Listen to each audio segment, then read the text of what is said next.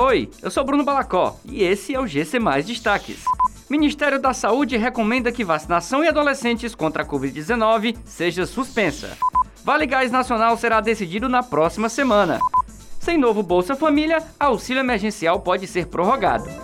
O Ministério da Saúde publicou nesta quinta-feira uma nota informativa em que recomenda a suspensão da vacinação de adolescentes de 12 a 17 anos sem comorbidades contra a Covid-19. Agora, a vacinação deve abranger somente três perfis: adolescentes com deficiência permanente, adolescentes com comorbidades e adolescentes que estejam privados de liberdade. A Secretaria Municipal da Saúde informou que irá estudar se deve manter ou não a imunização de adolescentes entre 12 e 17 anos em Fortaleza. A análise será feita com integrantes da Secretaria da Saúde do Ceará.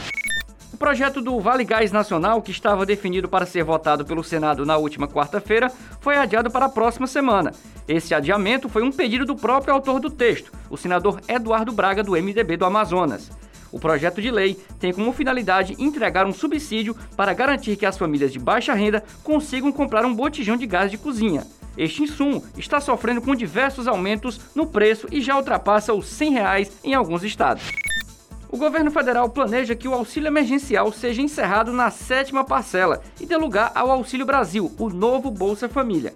Mas já há sinais de que esses planos podem sofrer alterações e a equipe econômica acabe prorrogando o benefício criado durante a pandemia de Covid-19. O ministro da Economia, Paulo Guedes, informou que as pressões dos empresários sobre algumas reformas do governo acaba inviabilizando a criação do Auxílio Brasil e alterando os projetos dos programas sociais. Essas e outras notícias você encontra em gcmais.com.br. Até mais!